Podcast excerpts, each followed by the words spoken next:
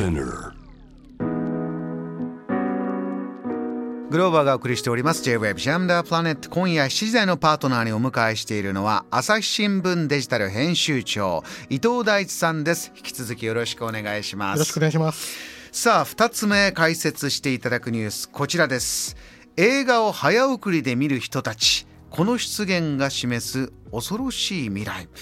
どういう内容ですかこれは？はい。あの実はこの記事自体は昨年出た記事で新しくはないんですね、うん。ところがあのこの記事ライターコラムニストの稲田豊志さんという方が書かれたんですがこの方が最近この、えー早送りで見る人たちという現象をまとめた本を出されまして、まあ、この本が今大変にあの業界の中で話題になってるんですね。これ昨年記事出した段階では、えー近未来を、えーちょっと予測してたんだけどもまさにその流れが来てるということですかそうなんです。あの今特に若い人だけではないんですけれども若い人を中心に映画やドラマであっても、まあ、1.5倍速2倍速で見る。もしくは10秒送りでどんどん、えー見ていくということが まあ流行ってるというだけではなくて当たり当たり前のように行われているというのが今の実態なんだそうです。私やったことにやったことありますそういう見方あの今ですね結構アプリでもうすでに1.5倍2倍ってできるようになってるんですね。なのでやっぱそのある意味でアプリでできるようになってるってことも大きいとは思うんですが、んニーズに応えて、はい、ただまあここですごく論戦になってるのがですねやっぱりコンテンツ制作に関わる方、まあ、やっぱり作り手の方ですとか中高年の方からは、まあ、それで干渉したと言えるのかとまあ 当たり前なんですけれども、まあ、そういう批判も集まっていると。これ単純にアートフォームというかあのプロダクトができてしまえばどう楽しむかは人の勝手だから、はい。これどういう問題なんですか？えっとですね、これ単にやっぱり、あの若い人今の若い人たちはすごいねとかちょっと変わってるねという話ではないのかなと。あの、まあ、この本の中でも触れられてはいるんですが、はい。あのやっぱり今の状況、まあ、あの得意な状況というのがこのあの、まあ、なんていうんですかね早送りで見たちを生んでるんじゃないかと言ってるんですがじゃあこの状況っていうのは何なのかというと、コンテンツが溢れまくってる状況なんですよ。あー。例えばあの私たち同じ世代ですけれども、まあ、40代子供の頃コンテンツって何がありましたって言ったら、本屋に行って本を買う、うん。新聞が家に届くテレビ、えー民放プラス NHK、えー映画館それぐらいじゃないですか？それぐらいです。で CD をや LP を買おうと思ったら1枚3000円ですよね。はい。でこの時に私たちが、えー例えば CD を買う本を買うって言った時の行為と、うん。さあ今比べてみましょう。スマホで月1000円でもう一生見切れない分だけの映画が見れる動画が見れるっていう状況で やはり接し方って同じになるのかっていうと、まあ、必ずしもそうじゃないのかなというところはあるんですよね。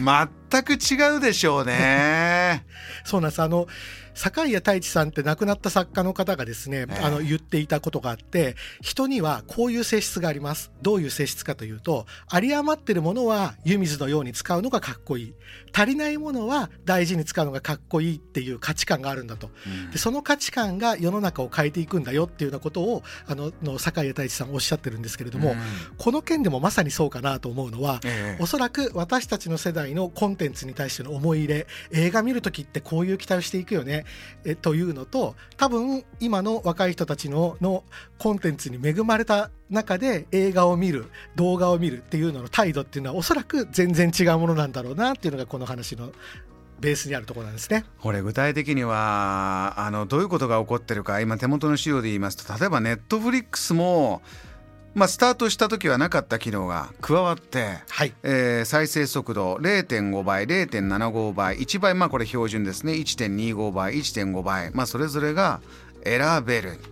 これユーザーはこれこの機能どれぐらい利用してるかというとかなりもう使ってるんですか？やはり若い人中心にあのうん。一般的になっているっていうことらしいですね。あのーいろんな理由でこの使い方はあるんでしょうけれどもこの干渉が当たり前になっていくとこの流れはどうです？どんどん加速していく広がっていくというふうにお感じになります？そうですね。あの私もまさに、まあ、あのニュースという文脈ですがコンテンツを作る、あの人間としてはやっぱりどんどんその歯ごたえのあるものというのが、まあ、忌避される傾向っていうのはあるんだろうなというのは日々感じてますね。例えばどういうことです？要は分かりにくく何回も読まないと意味が分からないものっていうのはやはり全然やっぱり読まれないっていうのはありまして、まあ、これって食べ物でも一緒じゃないかなと思うんですよね。今って例えばゼリーとかグミとか、まあ、その柔らかい食べ物いっぱいあるじゃないですか、うん、だけどもどうですか？昔みたいにスルメ食べたりおせんべい食べたりってあんましなくなっちゃってるんですよ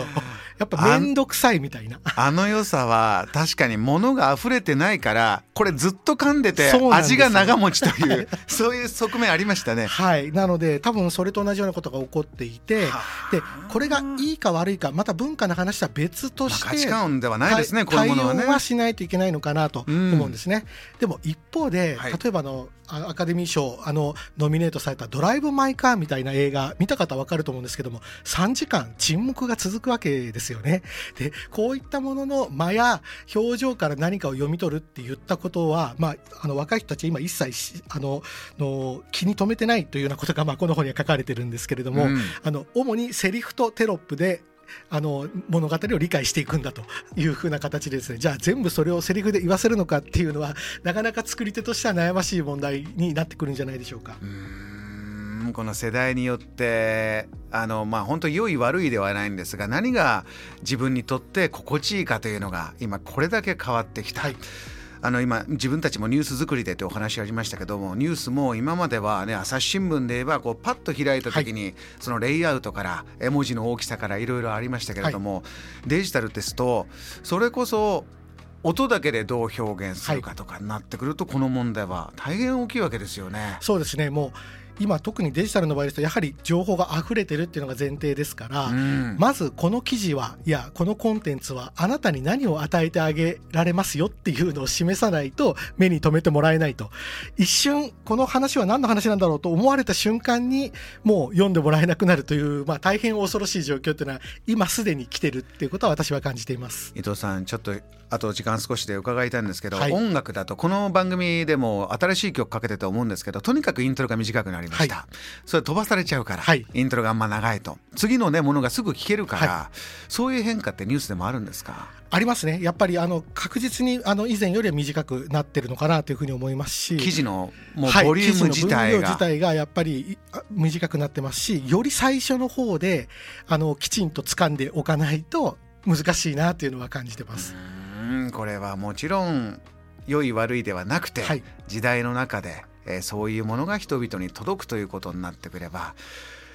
いやまあ面白い時代になってきましたねそうするとね。そうですねもうちょっと取り残されないようにしないとという感じはありますけれどもね、新しいものが次々生まれていく中で、えー、こういった背景はニュースにも影響があるよというそういったお話です。JAM The Planet